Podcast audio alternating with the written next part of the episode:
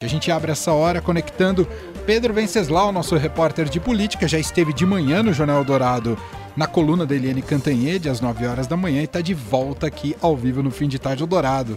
Esse tá com um carnaval bastante intenso, jornalisticamente falando, né, Pedro? Tudo bem? Boa tarde, Emanuel. Boa tarde a todos. Pois é, esse carnaval intenso, cheio de notícias. É isso. Bom, uh, a gente tem acompanhado todos os desdobramentos dessa tragédia no litoral, dessa trágica e triste tragédia no litoral norte de São Paulo, ali na região de São Sebastião, e claro que ah, isso coloca holofotes também sobre a ação política e a coordenação política em torno disso.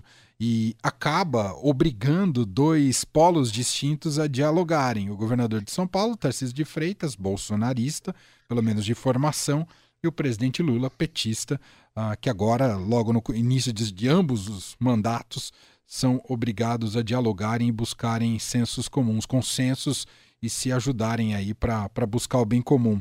Uh, e isso virou, esse holofote político tem gerado uh, todo tipo de, de, de, crítica e manifestação de, das, das respectivas bases de apoio, Pedro?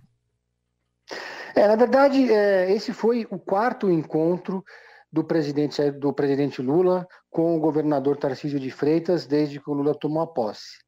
Então, eles têm mantido uma relação muito próxima e, esse, e essa proximidade já vinha incomodando muito os bolsonaristas que cobravam e esperavam do Tarcísio uma posição mais antipetista, mais radical e em linha com essa, com essa direita bolsonarista.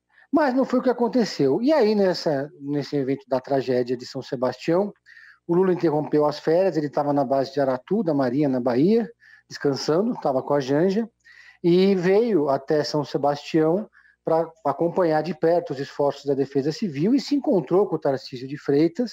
E os dois fizeram ah, sobrevoaram a região juntos, depois deram uma entrevista coletiva.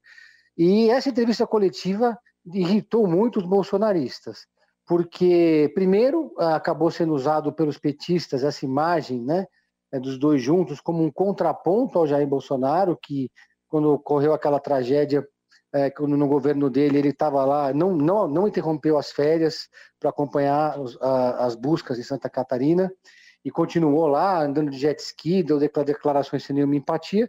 Então, é, as redes sociais acabaram se transformando numa arena. E nesse evento, né, o Lula, claro, muito habilidoso, fez questão de mostrar que havia uma, uma distância muito grande desse com atual, do atual governo com o antigo governo.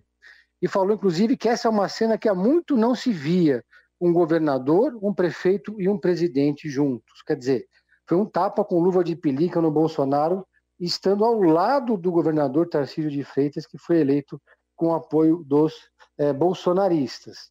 É, é, claro que aí os bolsonaristas foram para as redes sociais, mas é importante frisar que eles são cada vez menos e estão cada vez é, com, com audiência mais circunscrita a uma bolha, né? Já não, o bolsonarismo já não é mais tão estridente, mas continua fazendo seu barulho. Por exemplo, o Eduardo Bolsonaro foi às redes comparar os 2 milhões de reais que o governo federal é, depositou para ajudar aqui em São Paulo, com o valor que a Cláudia Raia conseguiu captar da Lei Rouanet, que foram 5 milhões de reais, ou seja, juntou alhos com bugalhos. E é claro que a principal crítica dos bolsonaristas formalmente foi em função do valor que o Lula deu, considerado baixo, mas os bolsonaristas ficaram bastante incomodados. Mas, de qualquer forma, é uma mudança de relação. O Tarcísio desponta como um presidenciável e é uma relação muito diferente do que era, por exemplo, do governo Dória com o governo Bolsonaro, onde não havia nenhum tipo de diálogo. O Tarcísio já tem encontrado com o Lula para falar sobre é, é, investimentos em São Paulo, para falar sobre a privatiza privatização, sobre o programa de concessões e também sobre o Porto de Santos. Quer dizer, tem uma agenda extensa de São Paulo que está sendo tratada de forma republicana pelo Tarcísio com o presidente Lula, e esse evento que aconteceu aqui é, foi uma demonstração disso. Para finalizar, os bolsonaristas começaram a divulgar nas redes sociais é, vídeos e fotos da Janja no Carnaval da Bahia. A Janja acabou ficando por lá e esse, essa decisão de não acompanhar o Lula aqui em São Sebastião foi usada como munição pelos bolsonaristas, Emanuel. É, sempre tem algum tipo de exploração política, mas nunca é demais a gente também contextualizar, não é, Pedro? É que a gente viveu esses quatro anos de governo Bolsonaro que, de fato, mudaram muitos critérios né, do que seria normal em termos de conduta política e administrativa. O que a gente está observando nessa relação Tarcísio e Lula nada mais é do que se pede de gestores preocupados com a sua população. Então, eu diria que estão cumprindo com suas obrigações e precisam de fato não só conversarem, mas como estreitarem ainda mais, buscando planejamentos a longo prazo, porque também existe uma cortina de fumaça né, de, de gestores que aparecem nesses momentos emergenciais, precisam aparecer, mas que só ficam restritos a esse tipo de fotografia, esse momento mais emergencial e delicado. E aí a questão é, a longo prazo, o que, que eles vão fazer em termos de política pública para que uma nova tragédia não ocorra? Porque todo ano acontece, só muda o CEP, mas todo ano acontece nas chuvas de verão no Brasil.